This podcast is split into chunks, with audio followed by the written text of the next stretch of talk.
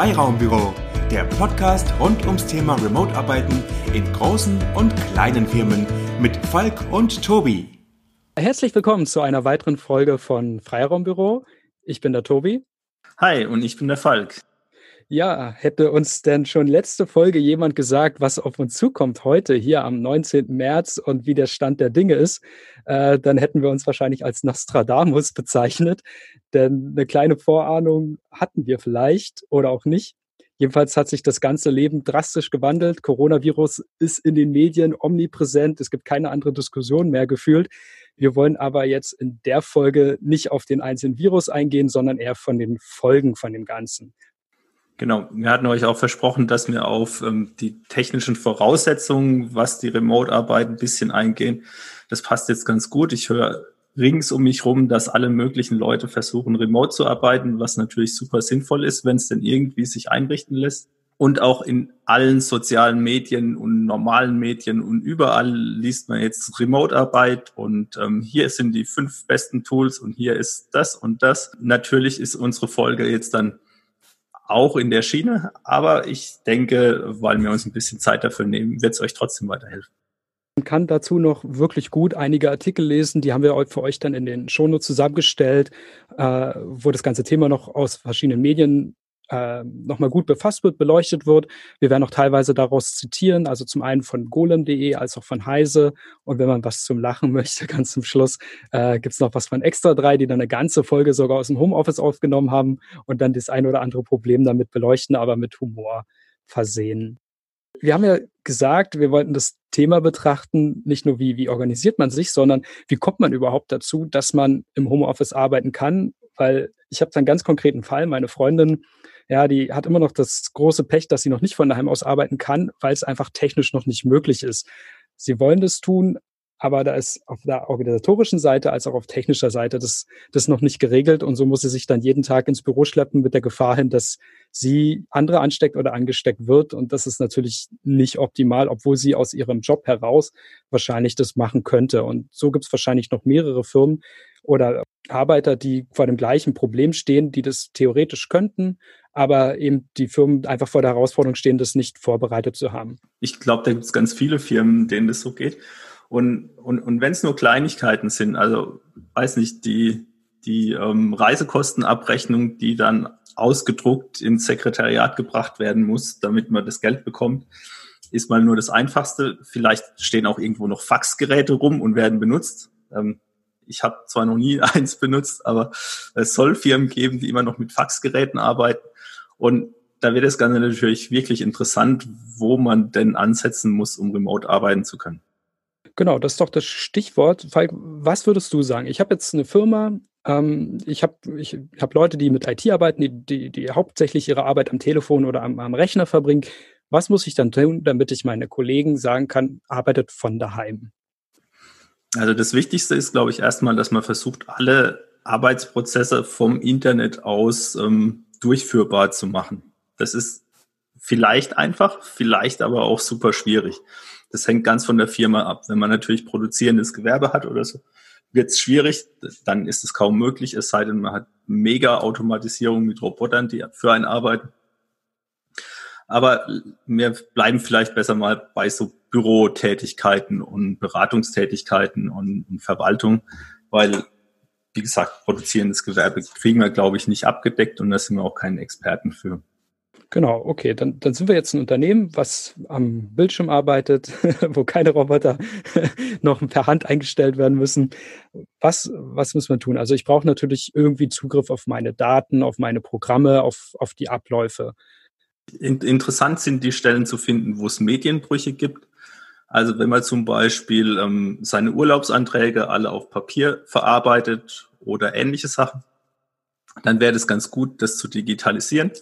Und in dem ersten Schritt reicht es ja auch, ähm, da das ja ein interner betrieblicher Ablauf ist, reicht es ja auch, dass man sich darauf festlegt, okay, wir schicken hier ein PDF und zur Not druckst du es zu Hause aus und unterschreibst es dort und scannst es wieder ein oder machst ein Foto von, schickst es an die Verwaltung und wenn denn irgendwann mal die Krise rum ist, dann tragen wir die ganzen Zettel ins Büro und heften die ab. Also so kann man, glaube ich, relativ einfach ähm, so noch bestehende Papierabläufe in einem ersten Schritt mal digitalisieren. Worauf ich noch ein bisschen hinaus wollte, das ist auf jeden Fall ein ganz, ganz guter, wichtiger Punkt. Was ist mit den ganzen analogen Prozessen? Aber noch, noch viel einfacher. Nehmen wir jetzt mal das Beispiel von, von meiner Freundin. Ja, die, die arbeiten in der Grafik und haben natürlich Grafikdateien, Templates, irgendwelche Visuals, wie sie es dort nennen. Und natürlich brauchen sie dort Zugriff. Und das erste Wichtige, weil bei Milja natürlich nicht die komplette Security kaputt machen, die man im Unternehmen hat, muss sie natürlich auf die Daten zugreifen können. Also und das erste, was, was ich da empfehlen würde, ist dann eine VPN-Verbindung. Das heißt, dass ich wie im Netzwerk von der Firma unterwegs bin. Das muss natürlich gegeben sein, damit ich nicht gleich Tür und Tor öffne. Dazu gibt es noch eine Alternative. Man kann natürlich auch mit, mit so Remote-Desktop-Systemen, die sind zwar eher nicht so beliebt, aber mit denen kann man natürlich auch arbeiten. Ich glaube, das müssen wir noch ganz kurz vielleicht erklären, weil nicht der jeder weiß, wie das genau funktioniert. Also es gibt, gibt zwei Varianten. Also entweder kann man sich ähm, aus der Ferne auf einen bestehenden Rechner draufschalten. Das ist das, was auch für Fernwartungen und so Sachen benutzt wird, wo dann einfach nur die Oberfläche, also die grafische Oberfläche zur Verfügung gestellt wird. Citrix ist ein gutes Beispiel für ähm, Desktops, ähm, die, die man dann virtuell zur Verfügung stellt. Da hat dann jeder seinen eigenen Rechner oder einen geteilten Pool an Rechnern, die quasi im Intranet von der Firma sind und man bekommt nur Zugriff auf die grafische Oberfläche und die Eingaben werden geschickt und was angezeigt wird, wird zurückgeschickt. Da hat man dann auch mit sehr großen Datenmengen oder mit ähm, besonders abgesicherten Netzwerkbereichen weniger Probleme. Man kann das auch von einem privaten Rechner aus starten.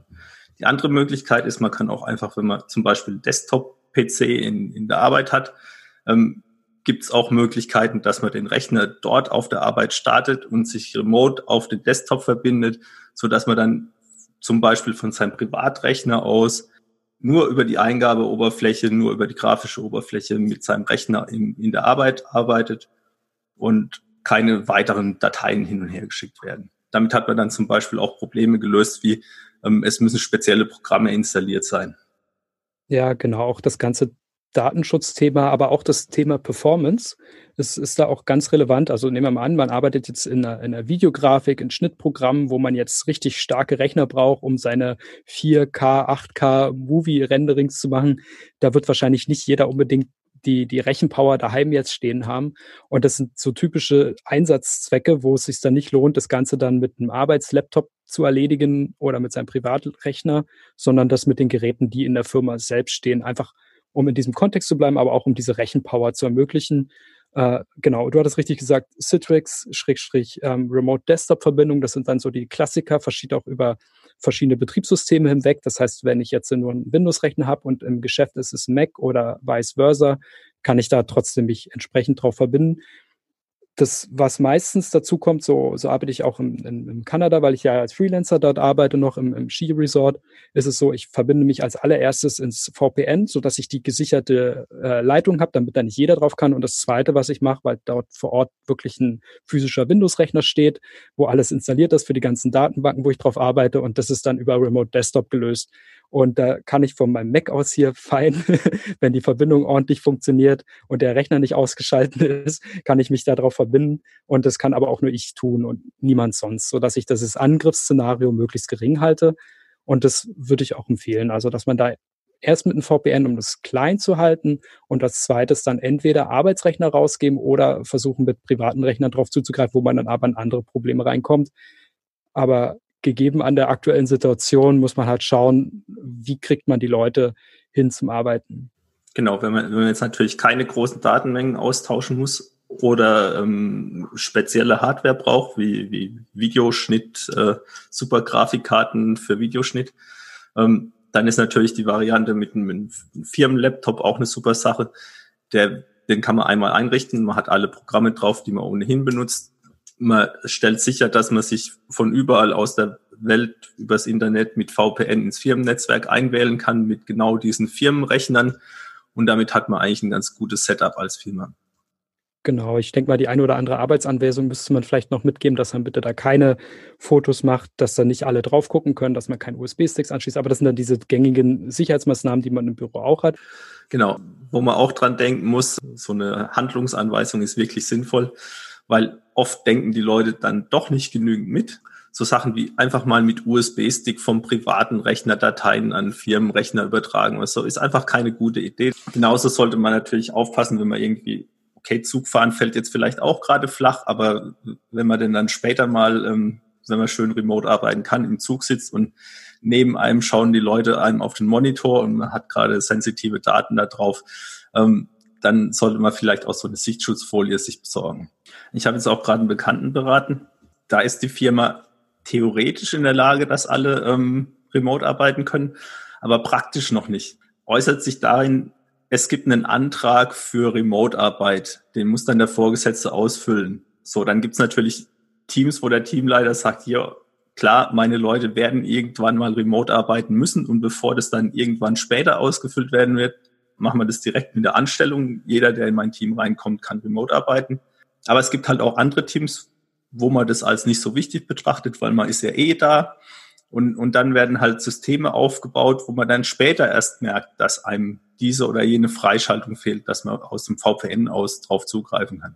Ich, ich fand es überraschend, dass, also die, die sind eigentlich schon ganz gut aufgestellt, die haben eigentlich alle Technik da, aber weil halt ein Team einfach nicht wirklich remote gearbeitet hat, sind dann immer mehr Systeme aufgesetzt worden, die, die konnten dann wirklich nur aus dem Standortnetzwerk angesprochen werden und nicht aus dem VPN Bereich. Ja, ich meine, das, das, das rächt sich ja jetzt. Also ich meine, die, die klare Ansage ist ja auch, sobald jemand krank ist. Es muss ja noch nicht mal sein, dass es jetzt gefährlich ist, aber es gab jetzt die Situation in einem anderen Büro, möchte ich jetzt keine Details nennen, aber da sind dann ungefähr 50 Kollegen, die dann alle vor Ort sitzen und einer hat halt eben die Krankheit reingeschleppt. Es ist nicht klar, ob es übertragen wurde oder nicht, aber dann wurde von, von hier auf jetzt mussten alle in Quarantäne gesteckt werden. Das heißt, die mussten von daheim aus arbeiten. Und wenn sie jetzt da keine Chance haben zu arbeiten, fällt halt ein ganzer Bereich halt aus. Von hier auf jetzt. Obwohl die wahrscheinlich sich nicht angesteckt haben, noch keine Symptome zeigen, nichts los ist und wahrscheinlich sogar einen großen Teil ihrer Arbeit weiterhin erledigen könnten und es aber dann nicht tun können.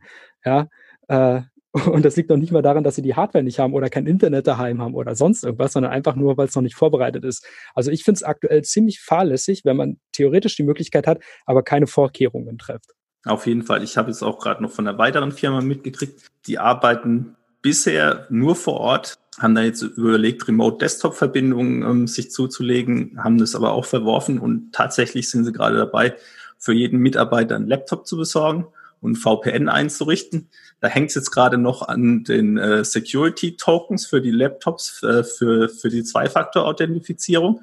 Aber das ist ja eher ein kleinerer Schritt. Man hätte das Ganze auch schon mal früher machen können. Aber trotzdem finde ich super, ähm, dass die sich jetzt aufgerafft haben und das alles vorbereiten. Und da können wir jetzt auch eigentlich im aktuellen Zustand bei der Corona-Krise noch froh sein, dass man auch noch ins Büro darf, wenn denn noch keine Quarantäne eingetreten ist, ähm, so dass dann die Kollegen nach und nach, wenn die Hardware ankommt, ähm, die sich auch abholen können und dann zu Hause bleiben.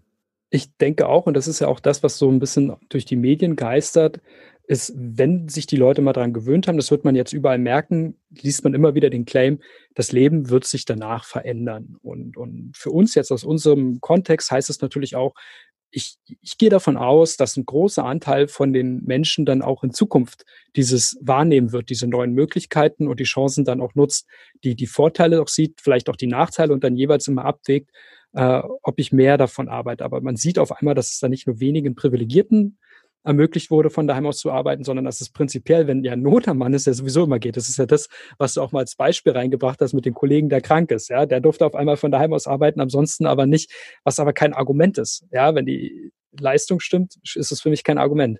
Also mein Tipp an der Stelle wäre, also wenn jetzt die Krise rum ist und wir haben es alle irgendwie geschafft, ähm, remote arbeiten zu können, technisch und, und für die Krise vielleicht auch organisatorisch, schaut zumindest, ähm, dass ihr ab und an Remote-Arbeit erlaubt, dass ihr hin und wieder von zu Hause aus arbeitet, damit euch einfach auch dieses technische Setup erhalten bleibt und Probleme gleich gelöst werden können.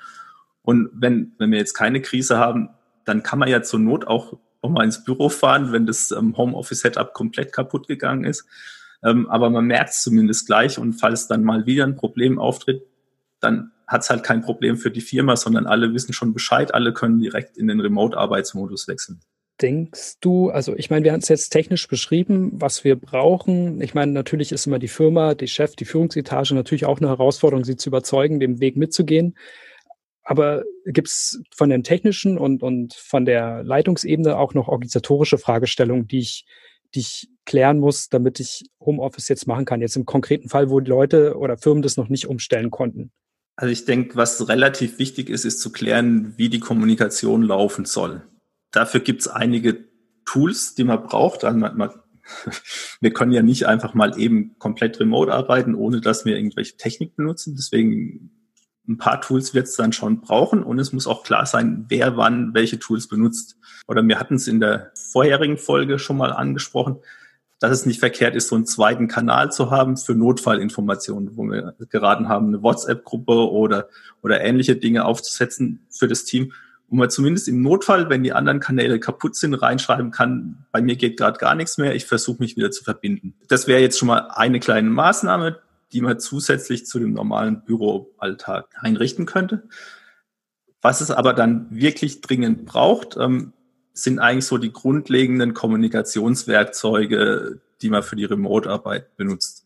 Ja, ich glaube, das ist auch ein gutes Stichwort, ähm, auch eine, eine super Überleitung, dass wir einfach mal nicht nur prinzipiell mal drüber reden, sondern auch mal vielleicht mit, mit einfachen Beispielen und, und Beispielanwendungen, ohne jetzt Werbung zu machen, reingehen, wo sehen wir, welche Werkzeuge machen denn Sinn und was können wir vielleicht an der Stelle empfehlen, womit wir gute Erfahrungen haben. Möchtest du vielleicht den Anfang machen? Eines der grundlegendsten Tools, was man braucht, ist irgendeine Art von Chat-Tool, in dem Gruppen in der Firma organisiert sind, so dass ich mit allen meinen Kollegen einfach mal kurze Textnachrichten austauschen kann, ohne E-Mails schreiben zu müssen.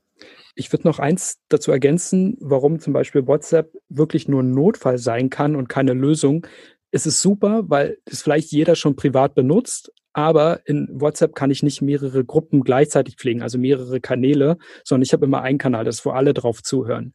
Man kann es sicherlich irgendwie aufbauen, das ist aber nicht unbedingt kontextbezogen.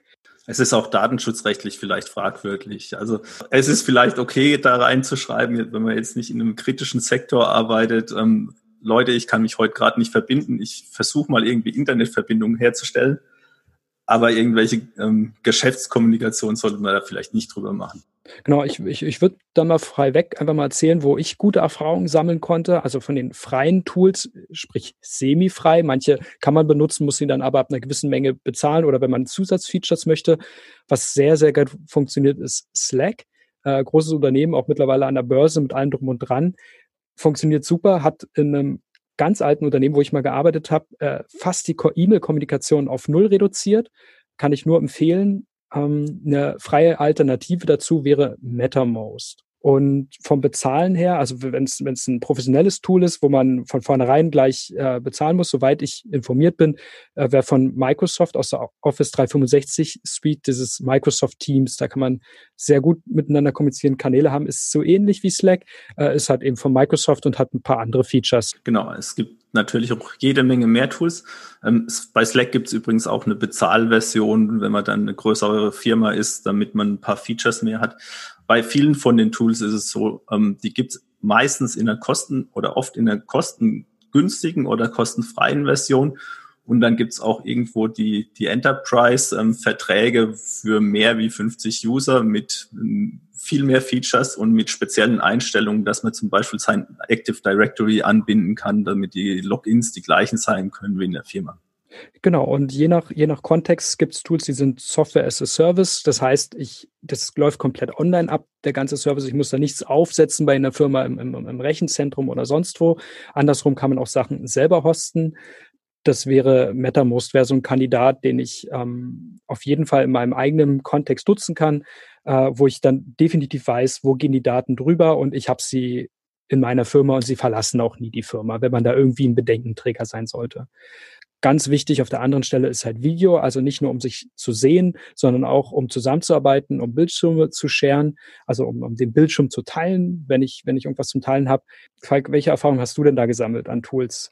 Slack funktioniert an der Stelle tatsächlich auch ganz gut. Ähm, die haben das nette Feature drin. Man, man kann auf den äh, Video, auf das Video draufklicken und sagen, ähm, guck mal hier. Ähm, und, und jeder hat eine andere Farbe, finde ich ganz witzig. Empfehlen würde ich tatsächlich Zoom. Das funktioniert einfach gut und hat unglaublich viele Features. Wir nehmen auch tatsächlich gerade darüber auf. Dann gibt's noch ähm, Microsoft Teams, Skype ähm, Variante, die normale würde ich nur begrenzt empfehlen. Genauso Skype for Business ist eigentlich auch schon nicht mehr wirklich ähm, supported. Microsoft stellt da alles auf Teams um. Google Hangouts haben wir noch. Habe ich noch was vergessen? mindestens fünf Tools habe ich noch vergessen. Ja, ich glaube, den, den absoluten Klassiker, wenn es um große Unternehmen geht und alle, die sich dazu zählen, ist dann WebEx. Das ist der absolute Klassiker die haben wiederum den Vorteil. Ich, ich glaube, Teams kann es mittlerweile auch, aber ich kenne Webex schon seit vielen, vielen Jahren, benutze es auch schon viele Jahre mit allen Vor- und Nachteilen. Aber was wirklich gut funktioniert, ist, dass ich außen, aus meinem E-Mail-Programm sage, ich mache einen Termin, ich, ich hänge eine Webex-Session mit dran. Das heißt, ich habe dann Link, ich habe Telefonnummern, auch für jedes einzelne Land, wenn ich möchte, wo ich dann einfach mich dazu wählen kann. Das funktioniert mit Microsoft Teams ziemlich genauso, wenn man die Tools richtig integriert hat. Ich habe jetzt in letzter Zeit ziemlich viel Erfahrung sammeln können mit, mit Google Hangout, weil es einfach nichts kostet im ersten Augenblick. Muss aber sagen, es, es funktioniert gut. Ich kann die gleichen Räume immer wieder verwenden. Ich kann es sehr leicht in, in Termine mit anhängen. Was nicht so gut funktioniert, ist die Bildqualität. Die ist ähm, bei weitem nicht so gut wie bei anderen. Das heißt, wenn man da über einen anderen Bildschirm mit drüber schaut, muss man tatsächlich auf Alternativen zurückgreifen. Und ich kann nicht so einfach sagen, hey, übernimm du mal die Maus oder ähm, ich mache zum Beispiel meinen Hintergrund unscharf. Das sind alles so Sachen, die dann vielleicht relevant sind. Aber fürs allererste, bevor ich gar nichts habe, ist es, denke ich mal, mit eine der einfachsten Lösungen. Meine Empfehlung wäre, wenn ihr jetzt dringend schnell starten müsst, ähm, klickt euch so eine Software as a Service Lösung, probiert die aus, stellt fest, was ihr wirklich braucht, weil ihr werdet erst nach einer Weile benutzen merken, ob die Lösung denn auch für euren Einsatzzweck taugt. Genau, vor kurzem hat auch golem.de eine super Liste zusammengestellt. Ich glaube, es waren am Ende sechs oder sieben verschiedene Tools mit Vor- und Nachteilen und was die Kosten betrifft. Wir hängen den Link dann entsprechend dran. Also da kann man sich dann in Ruhe alles nochmal anschauen. Ich empfehle nur, nehmt auf jeden Fall was für den Chat, nehmt auf jeden Fall was fürs Video. Idealerweise ist beides zusammen und einigt euch auf eine Sache. Das habe ich jetzt festgestellt im, im, aktuellen Kontext, wo ich jetzt unterwegs bin, wo ich am Ende vielleicht noch ein bisschen was erzählen kann. Aber jetzt schon so viel vorab. Am Anfang hatten wir eine WhatsApp-Gruppe, wir hatten einen MetaMost-Channel, wir hatten noch Rocket Chat, was nochmal ein ganz anderer Client ist und jeder war auf einem anderen Kanal. Und das allererste, was wir gemacht haben, ich habe gedacht, machen wir einfach einen Termin, wo wir das mal synchronisieren. Was nehmen wir? Wo wir dann irgendwie uns darauf geeinigt haben. Am Ende sind wir dann bei MetaMost gelandet und für alle war das ein bisschen ein Pain, weil der eine meint, oh, das ist doch besser oder das ist doch besser. Das spielt aber keine Rolle, sondern wir haben uns auf eins geeinigt und seitdem ist es deutlich entspannter, die Leute zu erreichen. Und ein, eins noch oben drauf, das ist dann zwar nicht mehr technisch, aber organisatorisch, klärt ab, was ihr wofür benutzt. Wann rufe ich einen Kollegen an? Was schicke ich per E-Mail? Was wird über welchen Kanal kommuniziert? Und welche Reaktionszeiten erwartet ihr drauf? Zum Beispiel machen sich viele Leute Stress, wenn sie erstmal ähm, das erste Mal in so einem Setup arbeiten. Nehmen wir mal sowas wie Slack, da kann man ähm, Videochats drin machen, man kann Chats drin machen, alles Mögliche. Es hat tausend Kanäle und immer schickt irgendjemand eine Nachricht und dann gibt's Leute, die, die fühlen sich davon überfordert. Legt fest, wie oft muss man da reinschauen. Es, es hilft keinem, wenn man sagt, ja, wir erwarten sofort eine Antwort, wenn jemand was in den Chat reinschreibt. Gutes Zeitmaß wäre vielleicht so schaut alle fünf Minuten mal rein oder alle, alle Viertelstunde, je nach Tätigkeit, die ihr macht. Wenn ihr natürlich Support-Mitarbeiter seid und nur auf Anfragen von Kollegen wartet, dann macht es natürlich Sinn, die ganze Zeit drauf zu schauen. Aber wenn ihr irgendwie zum Beispiel Software entwickeln wollt und euch konzentrieren müsst, dann macht es auch Sinn, mal zwei Stunden da nicht reinzuschauen. Also klärt es bitte mit eurem Team, mit allen Beteiligten, welche Tools werden für welche Kommunikation benutzt und wie häufig ähm, schaut man da rein und wie lange braucht man für eine Antwort. Genau. Das nächste, was wir an Tools empfehlen können, sind dann sogenannte virtuelle Boards. Das ist jetzt nicht unbedingt Whiteboards damit gemeint, sondern irgendwie wird ja die Arbeit strukturiert. Ich habe vielleicht To-Dos, die ich erledigen muss, Aufgaben oder, oder, oder. Und die Frage ist natürlich, wie mache ich das Ganze jetzt, wenn nicht jeder jetzt vor Ort ist, wo ich mal eben das zeigen kann, sondern dass, dass ich was schreibe, dass das andere auch sehen und, und man das gleichzeitig teilt. Und um es ein bisschen konkreter zu machen, wenn es jetzt zum Beispiel eine, eine To-Do-Map geht, also eine Übersicht über all die Aufgaben, da kann ich auf jeden Fall Trello empfehlen, benutze ich auch privat schon seit vielen Jahren. Das, das ist in erster Linie frei. Man kann das auch bezahlen für größere Sachen, auch für größere Teams. Aber für kleinere Sachen reicht es auf jeden Fall aus. Ist ein ganz einfaches Kanban-Board, wo man von links nach rechts sich organisieren kann und selber festlegen kann, wie die einzelnen sogenannten Lanes definiert sind. Starten tut es eigentlich meistens mit sowas mit äh, To-Do, in Progress und dann, also zu erledigen in Bearbeitung und erledigt. Ähm, das ist so das einfachste Setup für so ein Board. Damit sind, glaube ich, auch die Defaults bei Trello eingestellt. Ich kann es, kann es nur empfehlen, weil das alle anderen Tools ähnlich funktionieren. Also ich habe hab eine Aufgabe, ich habe irgendwas vor, ein Projekt, ähm, tägliches Doing oder oder oder und erledige das nicht sofort, also speichere ich mir das irgendwo weg. Und um sichtbar zu machen, okay, was haben wir noch zu tun? Was machen wir vielleicht jetzt heute? Was machen wir die Woche? Was machen wir die nächsten zwei Wochen? Was mache ich gerade aktuell und was ist schon erledigt? Dass man das einfach auch im, im Blick behält und was gehört dazu, weil man das ganz schnell auch den Überblick verlieren kann und das hilft ungemein auch bei der täglichen Kommunikation was, was bei so Tools meiner Meinung nach wichtig ist, schaut, dass ihr ein Tool nehmt, wo man Personen den Aufgaben zuordnen kann und wo auch alle draufschauen können. Also eine persönliche To-Do-Liste mit egal welchem Tool ist okay.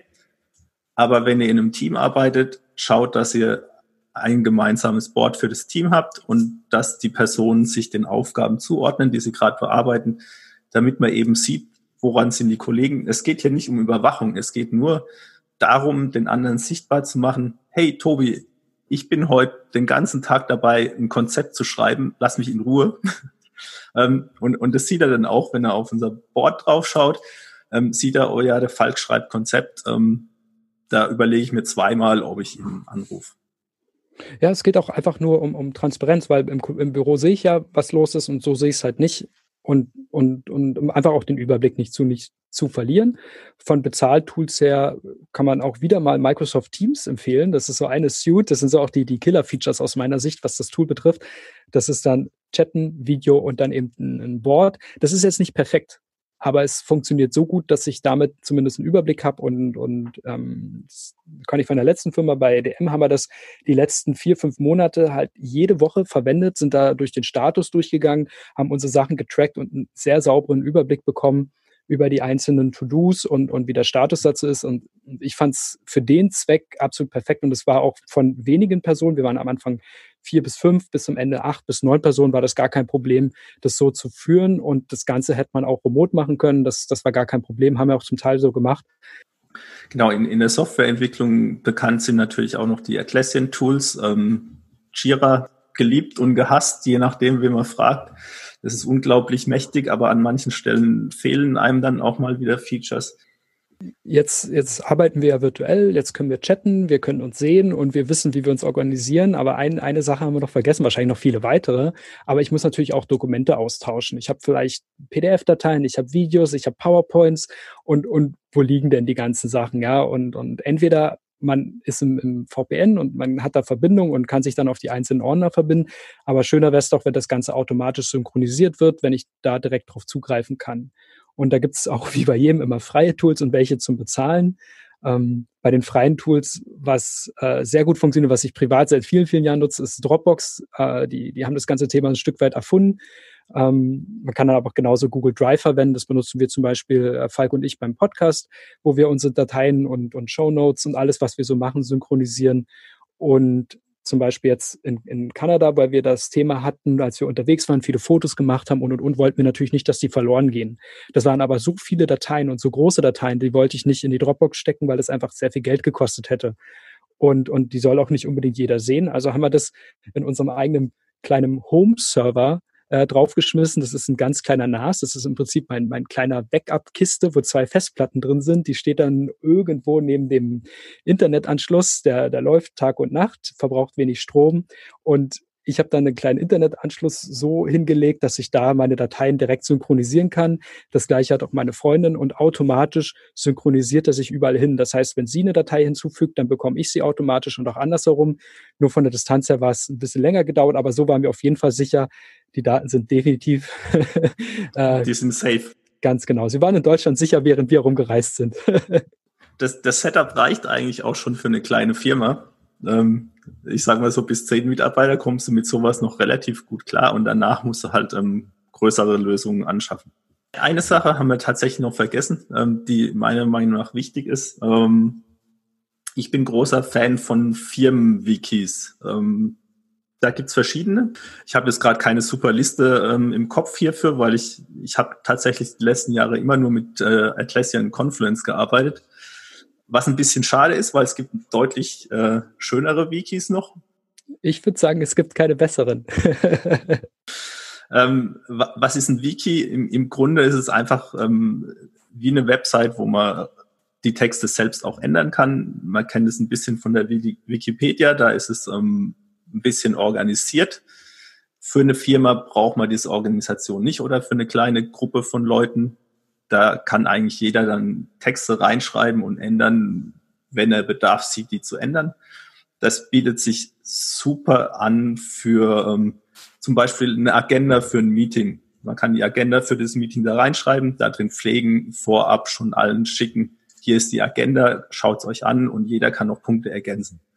Ja, vielleicht kann ich doch was dazu erzählen. Ähm, das weiß vielleicht auch nicht jeder und ich glaube, die habe ich es auch noch nicht erzählt. Ich habe sechs Wochen lang in Montreal äh, für eine Spielefirma gearbeitet und die hatten, das, das war Dienstleister für Spielefirmen, um genau zu sein. Die haben äh, Übersetzung gemacht und Qualitätssicherung und so Geschichten. Und da war es teilweise so, dass die würde ich sagen, 20 bis 100 Spiele gleichzeitig für verschiedene Firmen äh, getestet, übersetzt und andere Dinge getan haben. Und das war so organisiert. Ich war da als Localization-Techniken eingestellt. Also ich habe die Spiele sozusagen von, von Englisch auf Deutsch übersetzt und geguckt, passt es von der Muttersprache her. Und